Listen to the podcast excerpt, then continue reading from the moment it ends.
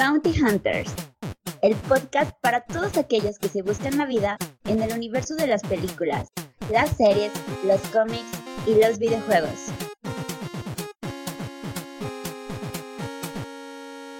Este programa es cancelado por David Saslas, el nuevo CEO de Warner Discovery.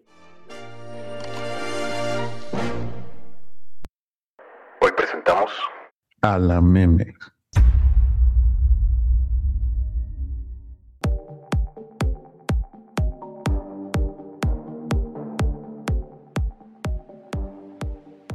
Hola a todos y sean bienvenidos a Bounty Hunters.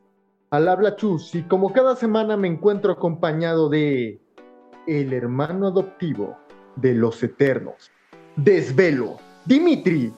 Albertini, ¿cómo estás, amigo? No puedes decirte adulto sin tener más de un desvelo chus. Pues con sueño, pero ya estamos aquí. Así es que a darle al capítulo número 12. Claro que sí, Dimitri. Dime, ¿eso de desvelo tendrá que ver un poquito con la edición del programa de Bounty Hunters del día de hoy? El día de hoy vamos a tener como tema principal ni más ni menos que al dios del sueño, Morfeo, Sandman, Meme, pero antes de eso, Dimitri, ¿qué te parece si vamos a revisar un poquito las noticias que se nos fueron juntando esta semana?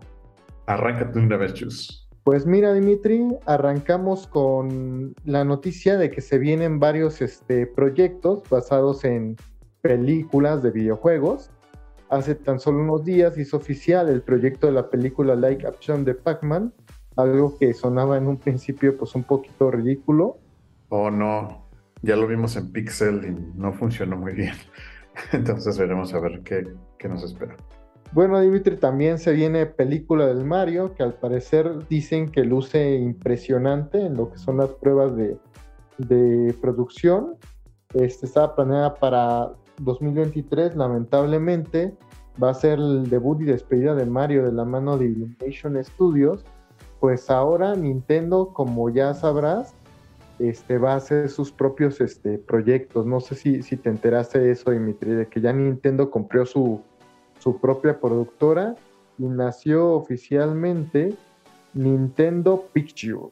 Pues qué mejor ellos para destruir sus propias películas porque ya se las destruyeron, ¿no? Ahí tenemos el caso del mismo Mario Bros. en el 93 que se hizo una película asquerosa. Pues Nintendo tiene muchas licencias interesantísimas, ¿no? no estaría padrísimo ver una serie de, de Zelda, de Metroid, no sé, parecer ahora sí le van a dar caña. También Pokémon Red y Blue, así como lo escuchas, parecían que iban a ser descartados, pero gracias a Netflix y a Legendary Picture, quienes tienen los derechos de la franquicia, van a lanzar dos películas, o el plan más bien es lanzar dos películas que se conecten entre sí, tal y como lo hacían los videojuegos, este, los clásicos Red y Blue, uno protagonizado por un hombre, otro protagonizado por una mujer, con diferentes Pokémon cada película y al final pues, van a hacer este enlace. Pues sin duda alguna, uno de los juegos más exitosos de Game Boy en los noventas y que a la fecha, chus, sigo jugando.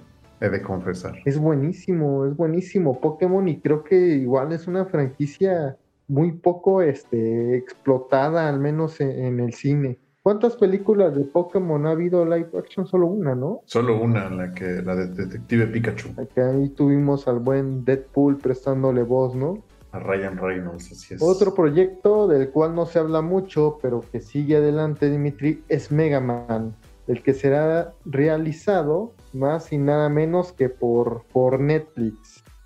Se dice que el proyecto ya está muy avanzado y que quieren hacerlo una especie de Iron Man. Híjole, no sé si funcione, pero habrá que esperar. Por cierto, Netflix no ha caído el pago de este mes, así es que no hablaré bien de ti.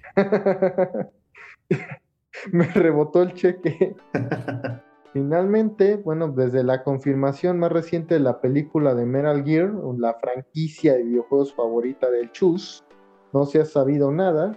Y es que se están buscando inversionistas, Dimitri, ya que Sony se, ¿qué crees? Se nos echó para atrás. Hideo Kojima, métele lana. Podría ser, ¿eh? Podría ser, pero pues vamos a ver ahí que como que las productoras están viendo estos, estos proyectos que ya tienen un, una base de fans, ¿no? Como para no dar tantos pasos a ciegas por la situación tan complicada que, que fue la pandemia para, para todos, este, toda la industria del cine, ¿no? Como tratar de ir a la segura. Ya veremos, chus. Ya veremos.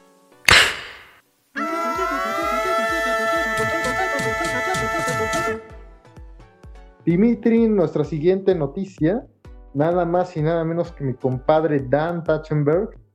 Este, pues como todos sabemos, no hace mucho se estrenó Prey y fue un éxito tanto en crítica como para los fans. A todos, este, era una película en la que prácticamente se tenía una nula esperanza dado a, los recientes sucesos del depredador, pero Disney le propone en sí una trilogía y lo que hace es que le da una lanita y le dice, mira lo que puedas y si pega, va. Resulta que pega y ya le dieron luz verde a la trilogía y no solo eso, Dimitri, se está planeando ya una serie que cuente el origen de la raza de los Yauja. Al fin lo que yo creo que muchos queríamos ver en algún momento, es saber un poquito más ¿no? de esta raza tan emblemática de extraterrestres de, la ciencia ficción. Para finalizar con nuestras noticias de la semana, David Sandland, el nuevo jefazo de Warner Discovery Dimitri, dio este, ahí una entrevista que fue muy importante para The Hollywood Reporter, donde dijo prácticamente que el universo de DC este, va a haber un más bien que va a haber un reinicio que ha estado estructurando el negocio para como pues poner todo en orden. La neta es que le dejaron un desmadre, seamos este, sinceros. Me gustan muchas películas de Disney, este, pero la verdad es que había unas de mucha calidad, como por ejemplo Man of Steel, pero también había unas como Aves de Presa, ¿no? Que estaban terribles. Entonces, este, dijo él, ese brother le dijo a The Hollywood Reporter que nadie va a mover un dedo en DC Comics a menos que, él vea y apruebe cada proyecto con un estándar alto de calidad y que va a hacer un plan, así se va a sentar en su, en su escritorio, hacer un plan a 10 años, tal y como lo hizo Marvel en su momento, pero que de momento el DCU está en pausa y de hecho ya pausaron hasta hasta la secuela de The Batman.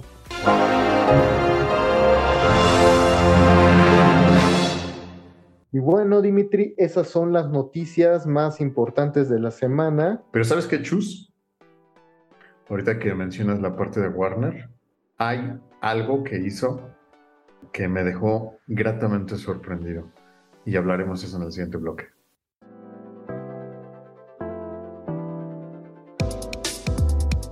gran podcast conlleva una gran suscripción. Suscríbete y síguenos en nuestras redes sociales. No olvides compartirlo. Ayúdame, suscriptor. Eres mi única esperanza.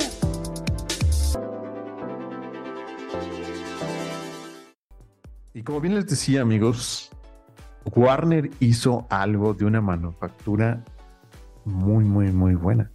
Pero extrañamente, Chus, te vas a revolcar un poquito de coraje porque vas a tener que volver a contratar tu suscripción porque lo estrenó en Netflix. ¿De qué estás hablando, Dimitri? No, no. ¿Nuevamente estás vendiéndote acaso? No, Chus. ¿Soñaste algo hoy? ¿Tuviste un sueño, una pesadilla? No, no, son más bien pesadillas, viejo. Pues todo eso es culpa de un personaje y de la serie que estamos hablando, El Rey de los Sueños de Satman. Se estrenó la semana antepasada. Es una serie que consta de 10 capítulos de aproximadamente 40-45 minutos cada uno y es una puta joya. Así de plano, o sea, joya, joya, joya. Sí, pudiera ser la mejor serie que he visto en el 2022. No, ya, Dimitri, ya, ya. Eso es imperdonable. Ya, este nivel de vendidez es tremendo. No, no, no. En serio, Chus. Es de esas series que debieron haber estrenado en HBO. O sea, tiene la calidad de HBO, pero no sé por qué chingados terminó en Netflix. Así de buena está, o sea, está a un nivel de escritura, obviamente, de Neil Gaiman. En serio, a nivel producción, a nivel calidad, a nivel actoral, a nivel guion, es una cosa muy, muy, muy, muy bien hecho. Me sorprendió mucho. Y debo de admitir, y, y aquí, en, aquí en, en, vivo y en directo, Chus, tengo que pedir una disculpa abierta a Chus, porque él me dijo que, estas, que esta historia y esta saga debía verla y tenía que darle un vistazo y, y lo desestimé. Y cuando lo estuve viendo capítulo a capítulo, seguramente le subaban los oídos porque decía gracias, Chus. Y discúlpame, Chus, tú tenías la razón. Gracias totales. Ah, muchas gracias, Dimitri, pero creo que es la primera vez en 20 años que, que, escucho algo parecido. Entonces, de plano, este, de plano, entonces sí te gustó este, la, la serie de Salman. Eso me, me sorprende bastante porque, vuelvo y repito, Dimitri, este, las series de, de adaptación de, de, cómics no siempre quedan este quedan bien hechas. Queda como uno quisiera, ¿no? Bueno, ¿cuántos desastres no nos ha mostrado tan solo en este año? Eh, por ejemplo, Disney, ¿no? Bueno, Chus, pero es que estás volteando a decirlo de que no vi. Pero a ver, a ver, sin más dilación, dinos de qué carajo trata ahora sí. Batman es una serie de cómics de la línea Vértigo de DC, escrita por Neil Gaiman entre 1989 y 1996. En estos cómics conocemos a Satman, también conocido como Morfeo. La trama central de Satman comienza con el encierro por unos magos oscuros que intentan atrapar a su hermana, la muerte, por error termina capturado y es secuestrado durante 70 años. Pero Dimitri, ¿cuánto podría cambiar realmente un ser eterno y inmortal? Para que se entienda, un eterno es algo, algo más poderoso que un dios. Así es, Dimitri, es prácticamente un concepto o algo súper abstracto, ¿no? Conceptos elementales de la existencia, destino, muerte, sueño de extrusión desespero y delirio, ¿no? O sea, de, de lo que has leído, ¿cuántos este, tomos son para poder leerlo todo? Fue un, una serie de historieta, ajá, que fue de 75 números. Y estos 75 números, a su vez, si se juntaron en 10 volúmenes, que son conocidos como la serie completa de, de The Sadman, ¿no? Y este primer, la primera temporada abarca lo que es el primer volumen y un cachito del segundo, Dimitri, La Casa de las Muñecas. Es probable que tengamos, se atrevan a adaptar todos Sadman Dimitri, probablemente anden pegando a las 7, 8 temporadas. ¿eh?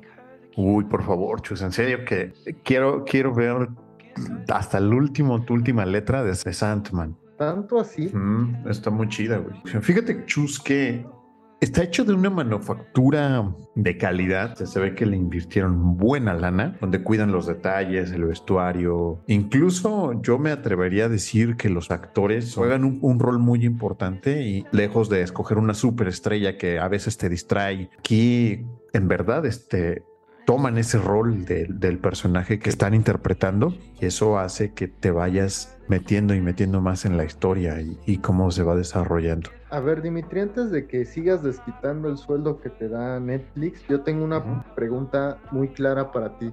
Mucho tiempo se intentó llevar al, a la pantalla, ya sea chica o grande, la historia de The Satman, pero todos los que los que se aventaban a, a intentar adaptarla, o todos los que se rumorearon acaban diciendo lo mismo es que Statman es inadaptable debido pues a toda la algarabía de pues que se muestra en el cómic, ¿no? Todos estos efectos, todos este, estos mundos fantásticos, estos claro. cosas de pues sueños, Dimitri, sueños, cosas abstractas. ¿Cómo hace Netflix este esta chamba de de adaptar este, bueno, no no puntualmente Netflix, pero cómo se adapta en la serie esta onda de, estas fábulas, ¿no? Por así decir. Creo que opta por menos es más. Eh, en el caso de los sueños, obviamente que te tiene que poner algo espectacular y sin caer en spoilers, porque este, esta reseña va sin spoilers para que puedan disfrutarla. El tema de los sueños y el mundo fantástico que es, es el reino de Sandman,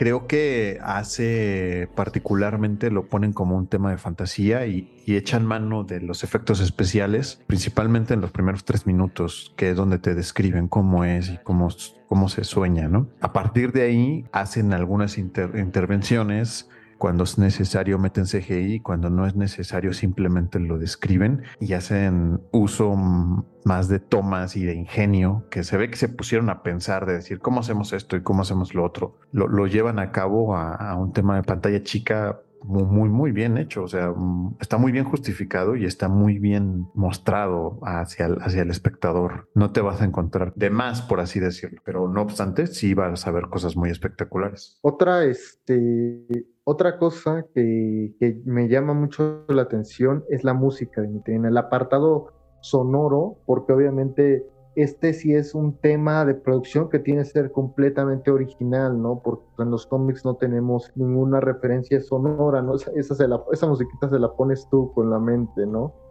Eh, sí, claro. Entonces, en la serie, ¿qué tal lo hicieron a un nivel musical? te acompaña y cumple el propósito de, ambientar estos episodios, porque incluso cada que, termina un capítulo lo, lo, acompañan de una, de una canción un poquito más este, temporánea. Entonces eso hace que te quedes incluso para ver los créditos. Y estaría padre como dejar por ahí una playlist de, los, de las canciones que salen al terminar cada episodio, porque eso es muy, muy buena y va muy ad hoc a, a cómo concluye el episodio algo que estuvo sonando mucho y creo que fue este, algo que nos alejó en primera instancia a muchos de los lectores originales de, la obra, fue que Netflix es, este, famoso ¿no? por, por utilizar en sus producciones pues actores que no son tan reconocidos por así Dimitri y este de ser inclusivo ajá afán de de cambiar incluso raza en algunos personajes. ¿Cómo ves el tema de casting en, en The Sadman? ¿Cómo, ¿Cómo, decirlo? Mira, por ejemplo, vamos a empezar con Tom Sturridge, que, que es el, el, protagonista y el actor principal, pero te voy a leer así rapidísimo su, su filmografía, a ver si tú reconoces alguna. Ha hecho, antes de Sandman, Irma Beb en una miniserie, Sweet Beater, Velvet Buskman, Hello Apartment, no son proyectos, no, no, no iba a decir, no son proyectos que destaquen. Sin embargo, yo creo que el casting que hicieron para esta adaptación fue hecha, están casteados así quirúrgicamente, muerte, eh, el mismo Sandman, los eternos, los personajes, los humanos, para cumplir con el propósito del papel. Y en algunos casos yo creo que son actores que han hecho no solamente papeles en televisión o en cine, sino que en teatro, porque está muy bien interpretado, Chus. O sea, de, queda de lado si es inclusivo, si no es inclusivo, si es de un color o es de otro color, si era de una forma y terminó siendo de otra, los actores se apropian y, hacen una muy, muy, muy buena interpretación. Entonces, totalmente de lado eso, o sea, el casting está muy, muy, muy bien elegido. Entonces, podrías decir que, que a nivel actoral, este, pues, la serie está bien. Está en muy buenas manos en muy buenas manos. Y hablando un poquito, hablamos, tratamos un poquito de lo que es el tema de los sueños y cómo está representado. Y hace rato mencionas una, una frase que, creo que es súper importante, que dices que la calidad, este, tú sientes que es que debió haber sido hecho por alguien como HBO, ¿no? Entonces eso quiere decir que, que el CGI está bien o a eso te referías, ¿no? Cuestión de producción. El tema de producción me refería, por ejemplo, a la ambientación, a al vestuario, a que te creas que estás en una época, porque lo que hace la serie es que da distintos saltos. Y en el tema de los efectos especiales, es decir, eh, por ejemplo, hay un sueño de un dragón, y creo que, creo que aquí es, es como un apartado muy mezclado. ¿A qué me refiero con mezclado? Hay cosas que se ven increíblemente, por ejemplo, el tema este de la arena, de cómo invoca los sueños, de cómo se transporta de un lugar a otro está muy bien, muy bien hecho, o sea, se ve de una calidad sorprendente, dirías tú, eh, grado 3, ¿no? Pero hay cositas eh, mínimas, que son mínimas, que creo que sí les hace falta un detalle, pero ya es ponerse muy quisquilloso. Sí está muy bien hecho para hacer un tema de serie, ¿no? No estamos hablando de una superproducción de, de miles de millones de dólares sí, claro. de cine, sino algo que es un formato casero y que se ve que fueron muy meticulosos para eso, ¿no? O sea, le invirtieron donde le tenían que invertir y, dejaron de lado un poquito pues en lo que no es tan visualmente tan llamativo, ¿no? Sí, ahora sí que supieron ocupar sus recursos, ¿no? Por- Exactamente, y lo distribuyeron muy bien, estuvieron muy bien aprovechados.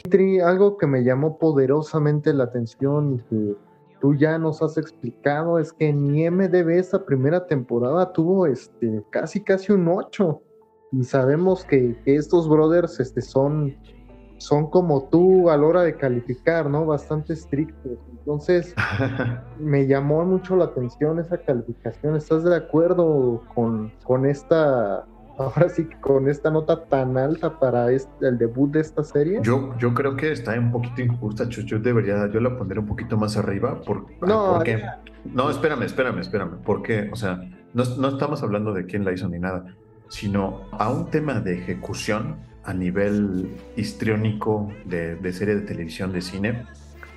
Es, es bastante redonda en el sentido de que tiene buen casting, tiene, tiene buenos efectos especiales y el guion es de resaltar, porque hay cosas que, como bien decía, los efectos especiales, nada puede competir contra la imaginación, Chus. Pero entonces ahí es donde se ponen muy, muy creativos a la hora de describir las cosas o de jugar con eso. Es muy complicado, ¿no? Pero ellos se lo, lo hacen de tal ingenio que cuando no pueden cumplirlo de una manera visual, le meten el recurso del guion y cuando no es el recurso del guion, sale a flote la actuación y cuando no es la actuación, el vestuario y entonces es una mezcla y funciona como una máquina perfecta. Por eso yo creo que ese 7.8 está bajito, yo le pondría, en serio, en serio, o sea, sin, sin, sin exaltarme de más, yo le pondría por lo menos un 9, Híjoles, no. te lo juro. Creo que nos estás prácticamente a todos obligando a verla. O sea, con esa nota nos estás obligando a todos a verla. Porque en serio, yo creo que esta serie iba para HBO, pero por algo la vendieron y tiene por encima de la calidad de HBO. A ver, aguántame tantito, Dimitri. O sea, ¿quién exactamente hizo esta serie? Porque yo creo que muchos de los podescuchas, La hizo Warner, no la hizo Netflix, la hizo Warner y creo que ese es el, ese es el, la clave. por el- es- ese es el, el- el- el punto clave por qué ver esta serie. No la hizo Netflix, o sea, no, no, no es la calidad de Netflix, es por encima de eso, es la calidad de Warner. O sea, esto iba para HBO más. Sí, o sea, justamente iba para, H, para HBO. Yo no creo que esto fuera, o sea, fue una solicitud de Netflix. Yo creo que se produjo pensando en HBO y al final Netflix dijo, ¿cuánto por tu serie? No, pues tanto, te la compro. ¿Sabes qué? Algo tuvo que ver la reestructuración que está teniendo HBO y Warner. Seguramente, para sí. que Statman acabara acá. A ver si a Netflix no le pasa como con Cobra Kai, amigo, que estaba planeado originalmente para YouTube y acabó en Netflix. A ver si la segunda temporada no se aplica por ahí HBO y, a ver, presta para la orquesta, ¿no? Mm, Puede ser. Está dentro de las, de las cosas más vistas en Netflix. Hasta el 16 de agosto está en las primeras 10 las 10 posiciones. No sé si se mantenga. O sea, si, si no la han visto, háganse un favor y vayan. El capítulo más ah, flojón es el, el primero y ya de ahí cada uno tiene su, su, su- O sea, hay para todos. Hay para quienes les gusta solamente el diálogo, hay quienes para les gusta ver algo más este de emoción, más emocionante. Hay para quienes les gusta un poquito más el tema de la actuación, hay quienes para les gusta de intriga, de suspenso, hay de todo.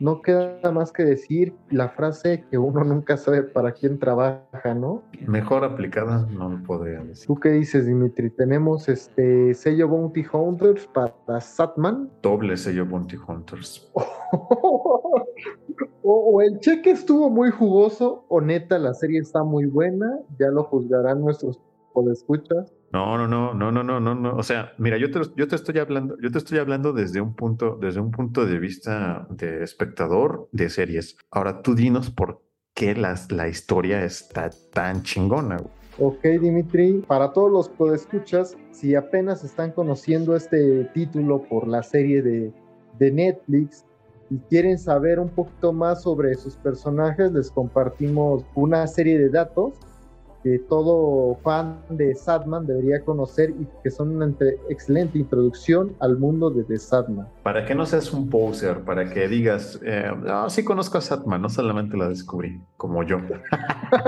No, pues está bien, todos empezamos por algo, pero pues para que se adentren un poquito más, Dimitri. Número uno, Satman fue creado por el escritor británico Neil Gaiman y su lanzamiento se dio el 29 de noviembre de 1988 a través de DC Comics. Número 2. El personaje principal de la serie Sueño, también conocido como Morfeo, quien es uno de los siete eternos al lado de Destino, Destrucción, Delirio y Muerte, y los gemelos Deseo y Desespero.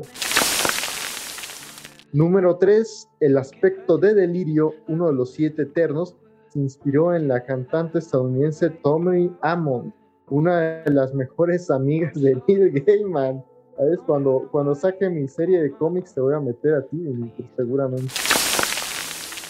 4. La serie original de Sadman se publicó de 1988 hasta 1996 con el lanzamiento de 75 números divididos en 10 volúmenes. 5. Las primeras 5 historias que se publicaron de esta serie correspondieron a relatos de terror para después evolucionar a cuentos fantásticos con elementos de mitología clásica.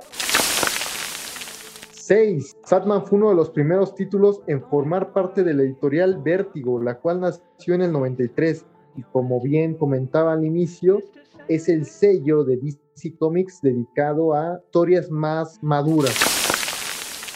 7. Uno de los personajes que cobró más popularidad es la hermana menor de Morfeo, Muerte. 8. Lucifer, Book of Magic y House of Whispers son spin-offs inspirados en Sadman, títulos que se han integrado a lo que se conoce como el Sadman Universe. A los que no conozcan The Book of Magic, googleenlo. Y aquellos que sean fan de Harry Potter, Dimitri, quizás se van a llevar la decepción de su vida. ¿eh? 9. Sadman se convirtió en uno de los primeros cómics en entrar a la lista de The New York Times bestseller. 10. Tanto Sadman como sus spin-offs han ganado nada más y nada menos, Dimitri, que 26 premios Eisner, entre los que destacan mejor autor para Neil Gaiman. Como bien hemos dicho, Dimitri, los Eisner son los Oscars de los cómics, también ganando premios Bram Stoker y Hugo Award. Pues ya lo tienen ahí, 10 datos curiosos que ni siquiera yo conocía y se los tenía ahí bajo la manga el buen Chus. Yo les voy a dar un extra. Neil Gaiman también escribió Coraline y la puerta secreta. Y ya me disculpé, pero nuevamente, muchas gracias por la recomendación, Chus. Nada, Mitri, y hablando de recomendaciones, entramos a lo que va a ser el tercer bloque del programa Bounty Hunters del día de hoy donde Dimitri nos tiene un par de recomendaciones, ya saben, de lo que es calidad de la buena, caray.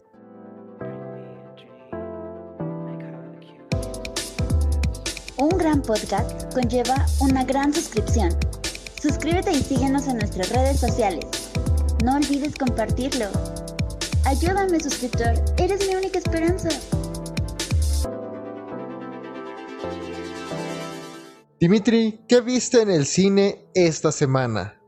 Pues me aventé dos películas, Chus, y sorpresivamente las dos me, gustaron. Parece que hoy ando muy complaciente después de semanas anteriores en las que me volví un poco hater, sobre todo por tu culpa con Obi-Wan. Como que ya se te va bajando el enojo, ¿no? Después de Book of Boba Fett. Ya, ya se me está bajando un poquito el estrés. Para el que no lo sepa, Dimitri es el mayor fan, o yo, al menos no conozco a nadie más fan del personaje de Boba Fett, entonces, pues ahora sí que su corazón estaba delicado. De hecho, fue influencia para hacer el logo de este programa y el nombre del programa. Sí, Sí, ahí está un dato curioso de Bounty Hunters, ¿eh? Ahí hemos revelado un poquito de cómo apareció lo que es el logo y, y el nombre. Pero cuéntanos, Dimitri, ¿qué viste en el cine esta semana? Pues mira, lo voy a decir en orden de cómo lo vi. Primeramente que nada me lancé a ver Tren Bala. ¿De qué va Tren Bala? Son cinco asesinos a sueldos que se encuentran a bordo de un tren, el tren bala de Tokio, este tren mítico que va a no sé cuántos kilómetros por hora. El tren bala de Japón va a 600 kilómetros por hora, Dimitri. What the fuck? y se arma un santo desmadre chus que muchos comparan esta película con entregas de Tarantino y cine de ese estilo. Yo creería más bien que es un, un- una firma más de al estilo de Guy Ritchie con entregas como Rock and Roll o dos, dos armas humeantes o el mismísimo Snatch, Cerdos y Diamantes, y un storytelling tan, tan, tan, tan chido, chus, y tan entretenido que salta de la comedia, pero a la vez también te deja una enseñanza. Incluso el mismo casting y los personajes está por ahí revuelto porque tenemos, como bien decía, a Brad Pitt, a Bad Bunny, a Aaron Taylor Johnson, a Michael Shannon. Ah, pues un elenco de primera, ¿eh, Dimitri? Muchos dirán, ah, pero sale Bad Bunny y que no, no me gusta. Créanme que si les gusta, les va a gustar su personaje. Y si no les gusta, también les va... Necesitan ver esta película. No les voy a decir por qué, pero necesitan verla para sus haters y para sus fans. Y está dirigida por David Leitch, quien ha hecho películas ni más ni menos de una de tus favoritas, John Wick. Ah, caray. Hizo también Atomic Blonde, No. hizo Deadpool 2 y pues bueno, una no tan buena como Hobbs, Hobbs y Shaw, interpretado por La Roca. Entonces, o sea, calidad tiene y de verdad que cuando hay guamazos y cuando hay trancazos, lo- lo- lo- los vas a disfrutar. Yo solo tengo una pregunta. ¿Esta qué onda? ¿La vamos a ver al cine? ¿La, la- la esperemos al streaming? ¿Qué, qué hacemos? Tienes que ver en el cine porque no te puedes apendejar con el celular porque entonces ya te perdiste una línea importante que conecta con esta otra, con esta otra y así. Y es prácticamente como tener un tablero de historias que se entrelazan así y llegan a un punto muy crítico que es el desenlace de la película y es donde dices, claro, pues por eso estaba conectado esto con esto, con esto, con esto, con esto y empiezas a hacer, a, rebobinar y te tiene pensando la película, pero también te tiene entretenido por los chistes, por lo gracioso, por la interpretación y Brad Pitt está impresionante. Wow, o sea, yo no esperaba una película que, que de este estilo, porque te digo que por detrás, o sea, trae un tema filosófico bien profundo y lo cierran muy, muy bien. Brad Pitt, que ya nos ha entregado de todo, ¿no? Y ahorita parece que en esta nueva etapa, pues simplemente se está divirtiendo y se la está pasando muy bien. Exclusively in movie theaters. ¿Qué nos dices de The Beast? ¿Y de qué va esta historia? Es Idris Elba, que es un papá con sus dos hijas, con sus dos hijas adolescentes, que se van a, a un viaje de vacaciones desestresantes a África y de repente se encuentran un león. ¿Tuviste garras alguna vez? Sí, claro que sí, Dimitri.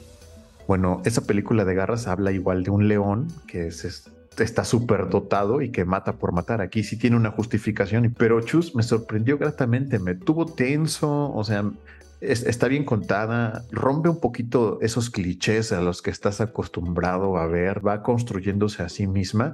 Obviamente no es la gran película de arte, ni mucho menos, ni de acción, pero sí es, sí es de esas películas que dices, no sé qué ver, o sea, hay, hay tanto, tanta variedad en el cine, o ya me vi todo en el cine, o, una cita, o lo que sea.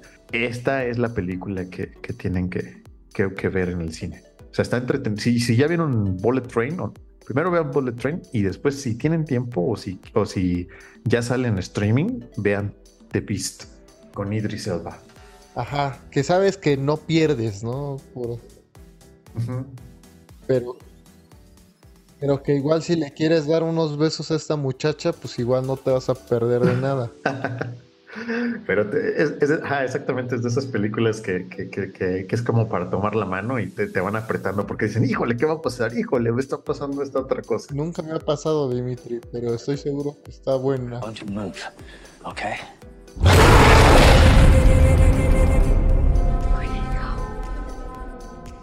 Ok, Dimitri, pues ya que nos diste estas recomendaciones, este, hace te agradece mucho porque fíjate que Tren Bala lo habían mentado para arriba y para abajo. Y entonces a veces uno no sabe qué pensar. Entonces Tren Bala es una película recomendada. Se llevó Bounty Hunters. Sello Bounty Hunters. No cualquiera se le da ese sello. Y la verdad es que tiene un elenco de lujo. También voy a tratar de darme la oportunidad de ver The Beast. Excelentes recomendaciones, Dimitri. Como siempre, como ca- cada semana, solo aquí. Para que nuestros potescuchas no, no pierdan su tiempo viendo cochinadas, viendo Thor. y sabes qué, nada más así como mención honorífica, The Lord of the Rings, El Señor de los Anillos, Se reestrenó en Cinemex, Chus. Va a estar todo el mes de agosto. Está calendarizado para que se vea una película por día. Y si son de esos guerreros como, como yo, que se echen un maratón el domingo, porque son los domingos cuando proyectan las tres películas. Entonces te puedes agarrar y decir, me veo la comunidad del anillo, la de dos torres y el retorno del rey de corridito. Nada más y nada menos que estamos hablando de la saga que ha conseguido más Oscars en la historia de los premios Oscars. Y en total la trilogía tiene nada más y nada menos que en su haber 23 Oscars, Dimitri. Ni el padrino, caray, ni el padrino. Una joya, Dimitri, una joya. Yo solo tengo una pregunta para ti. Dime.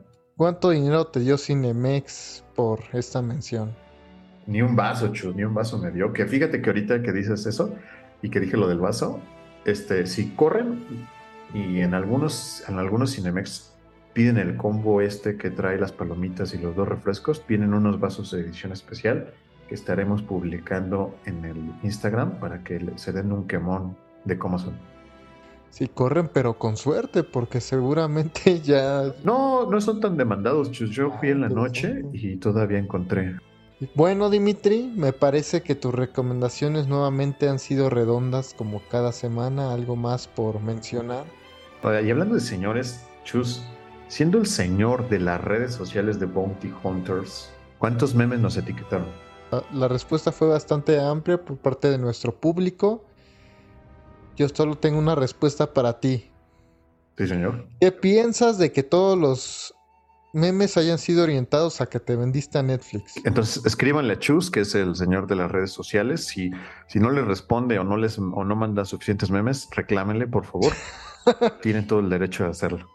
¿Cómo crees, Dimitri? No reveles mi identidad que siempre me hago pasar por ti, carajo. para cobrar los cheques de Netflix. Si son buenos los memes o son malos, es culpa del señor Chus. Sí, claro, Dimitri. Pues como siempre, este, les agradecemos las respuestas. Este, también quisiera mandar un par de saludos a algunos de nuestros podescuchas, Dimitri. Adelante, adelante, por favor. Como Noé Villanueva, que siempre anda reaccionando por ahí a... Que fue su cumpleaños el 14. Felicítalo, Dimitri, caray. Muchas felicidades y pronto te va a llegar tu regalo. Y también a César Rangel, que por ahí publicó, este, comentó preguntando si estaba buena Prey y le dice Paola Lemus, Dimitri, que igual siempre, siempre, siempre está reaccionando a, nuestras este, stories de Instagram. Oye, Chus, qué grata sorpresa saber que alguien más escucha, alguien más aparte de nuestras madres escucha el podcast. ¿Qué te parece, Chus, si hacemos esto interesante? A ver, dime, Dimitri haciendo alusión al título del programa, Bounty Hunters, nos vamos a volver en los recompensas para nuestros podescuchas. Si comentan y nos dicen qué película quieren que desmenucemos con datos especiales y por qué es buena o por qué verla para el siguiente show. Mm, sería bastante interesante, Dimitri, ya que hay, luego hay, híjoles, luego hay tanta morralla y entre, es como las pacas, si alguien ha ido a las, tienes que andar ahí desmenuzando, ¿no? Para de vez en cuando encontrar una joya y me parece que es una excelente dinámica para toda nuestra comunidad de Bounty Hunters. Quieren decir que les digamos si está bueno o no está bueno y nosotros nos encargamos del resto como sus casas recompensas de confianza pero siempre estamos ahí y la verdad es que está muy, muy chida la interacción que se hace en redes sociales, Dimitri. Este, Nos van a encontrar como Bounty Pot, Pot como podcast, hasta la D, Pot, en todas las redes sociales. Oye, oye, Chus, ¿te quedaste con ganas de, te quedaste con ganas de, de sueños y fantasía y dragones? Bueno, siempre, sueños, fantasías y dragones. Pues la siguiente semana vamos a hablar del estreno de HBO House of Dragon. La siguiente semana se estrena algo relacionado con dragones y se llama Dragon Ball. ¿Qué me dices? Nada más. Rebobinamos un episodio y vemos quién tuvo la razón con She-Hulk. Pues yo creo que, como te he dicho, yo siento que nadie, Dimitri. Pero pues sí, claro, allá estaremos también checando tu apuesta por She-Hulk, ya que la mía estaba en Kamala Khan y veremos, ya veremos. me decepcionó. Ya veremos. Entonces, hasta aquí el programa, mis estimados amigos. Chus, por favor, te toca despedirte. Un beso y un saludo a la distancia a todos nuestros pod escuchas y nos veremos la próxima semana. Hasta luego y muchas gracias por escucharnos. Nos veremos luego. Adiós. Bye.